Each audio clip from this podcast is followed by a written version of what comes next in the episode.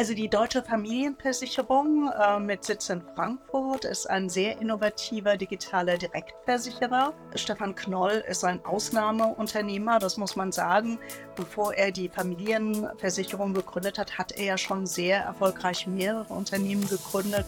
Und er hat ja auch die Familienversicherung zu einer Erfolgsstory gemacht. Wir haben sehr viele Vorteile, weil wir eben nicht die Altlasten haben, die die großen Versicherungen haben.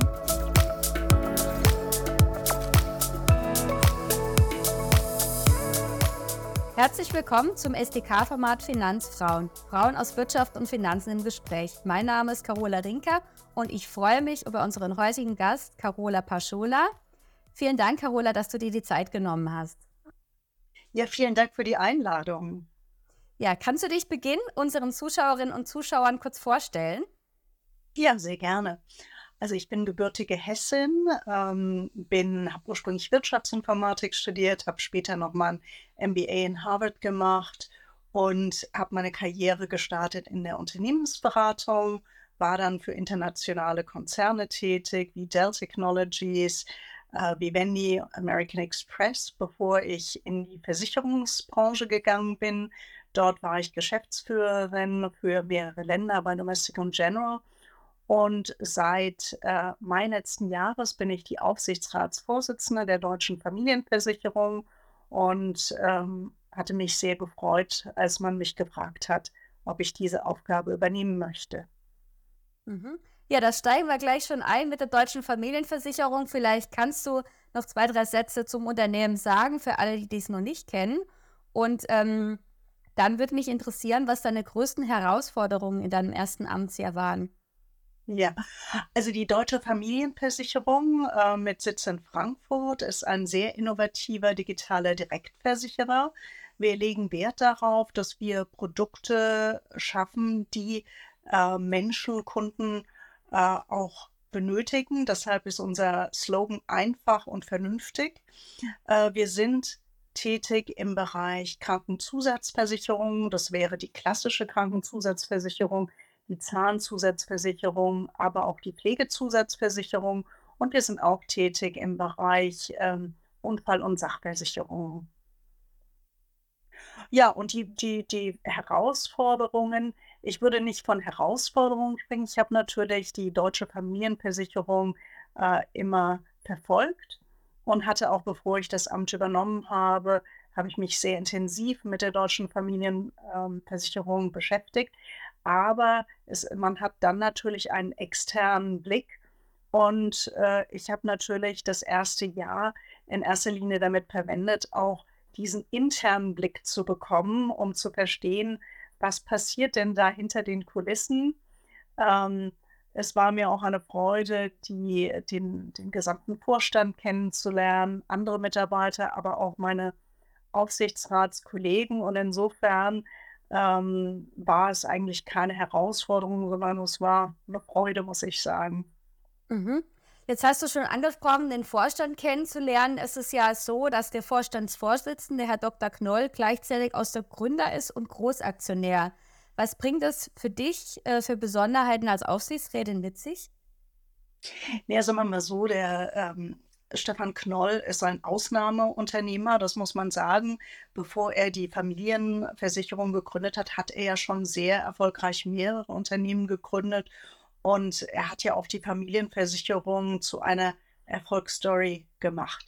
Ich persönlich finde die ähm, Zusammenarbeit sehr spannend und sehr angenehm.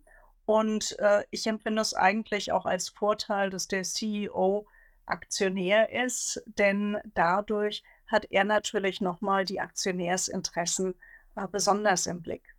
Hm? Mhm. Okay, ähm, jetzt hast du von positiven Entwicklungen gesprochen. Ich meine, die Versicherung ist ja eine Branche, die jetzt nicht so leicht ist. Es gibt ja auch einige Platzhirsche, die hier dominieren.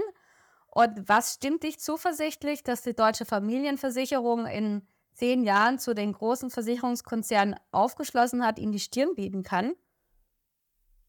Ach, da bin ich eigentlich sehr positiv. Wir haben sehr viele Vorteile, weil wir eben nicht die Altlasten haben, die die großen Versicherungen haben. Das heißt, wir haben nicht diese schwerfälligen IT-Systeme. Wir haben auch im Bestand ähm, noch keine großen Altlasten. Und wir sind dadurch, dass wir sehr digital aufgestellt sind, wir digitalisieren vom Produkt aus, aber auch die anderen Prozesse in der Wertschöpfungskette sind digitalisiert. Dadurch sind wir sehr schnell und sehr innovativ. Und das zeigt sich auch daran, dass wir regelmäßig ausgezeichnet werden. Wir sind Testsieger ähm, bei äh, Finanztest, äh, also das heißt bei der Stiftung Warentest. Und insofern bin ich nicht äh, nur optimistisch, dass wir im Wettbewerb mithalten, sondern dass wir da auch frischen Wind reinbringen und ähm, Signale setzen und auch in manchen Bereichen ähm, führend sind und die Versicherungsbranche eigentlich mitbestimmen. Mhm. Jetzt hast du von Altlasten gesprochen. Kannst du das ein bisschen näher ausführen?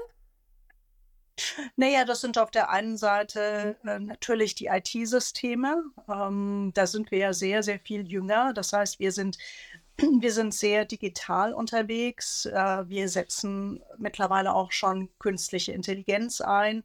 Ähm, und wir sind sehr viel schneller in der Lage, äh, neue Produkte anzubieten, auch sehr innovative Produkte. Wir arbeiten beispielsweise ähm, sehr gut mit unserem Partner Eintracht Frankfurt zusammen. Da gibt es, sind wir im, im Eintracht-Shop integriert und da kann man sich zum Beispiel eine Unfallversicherung nehmen für einen Tag oder für zwei Tage. Ja? Also wir, und da sind wir sehr viel schneller und äh, flexibler. Mhm. Jetzt hast du was von künstlicher Intelligenz erzählt. Wie kann ich das mir jetzt konkret vorstellen?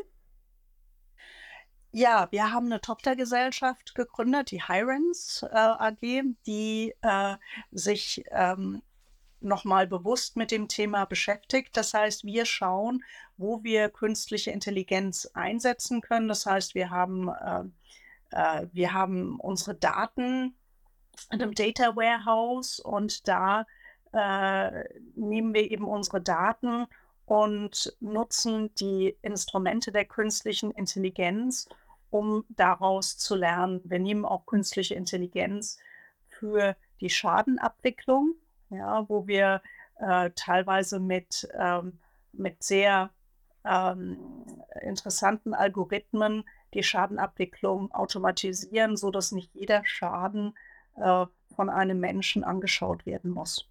Mhm. Das heißt, es kann auch schneller bearbeitet werden dementsprechend. Genau, wir, genau. Und wir sind eben auch digital. Also wir sind jetzt das erste Unternehmen. Wir machen Auszahlungen über PayPal. Das heißt, ähm, wenn der Schadenfall durch ist und äh, wir äh, den genehmigen, dann ist innerhalb von zehn Minuten das Geld auf dem PayPal-Konto. Auch hier sind wir sehr innovativ und führend. Mhm. Jetzt hast du sehr viel Positives berichtet und auch wenn man sich die Zahlen anschaut, sieht man ja die, die Entwicklung der letzten Jahre, die ich auch jetzt als positiv einschätzen würde. Aber der Aktienkurs hinkt da ja immer noch ein bisschen hinterher. Da ist ja nicht so ganz erfreulich. Ähm, ja, hast du da, da sprichst du natürlich das richtige Thema und wir sind auch nicht zufrieden mit der Entwicklung des Aktienkurses. Wir sind 2018 an die Börse gegangen als Wachstumsstory, sind dann auch 19, 20, 21 mit über 30 Prozent gewachsen.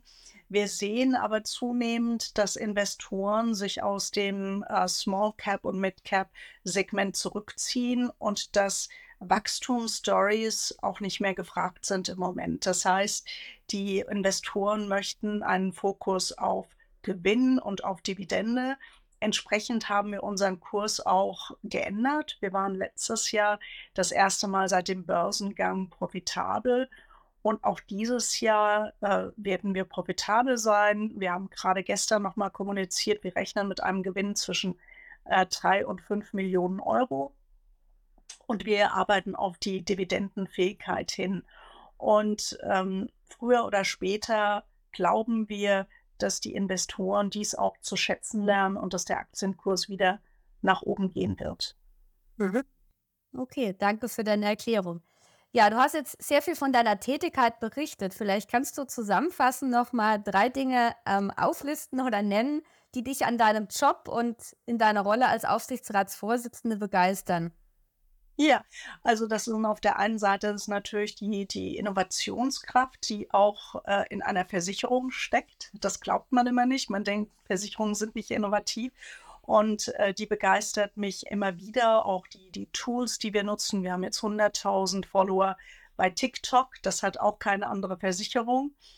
Äh, also die Innovationskraft ist das eine. Es ist aber auch, äh, macht es begeistert mich, dass ich meinen Beitrag leisten kann, um die Familienversicherung auch strategisch zu begleiten und in meiner Rolle auch sehe, wie die Umsetzung von der Strategie, ähm, zur Aktion läuft.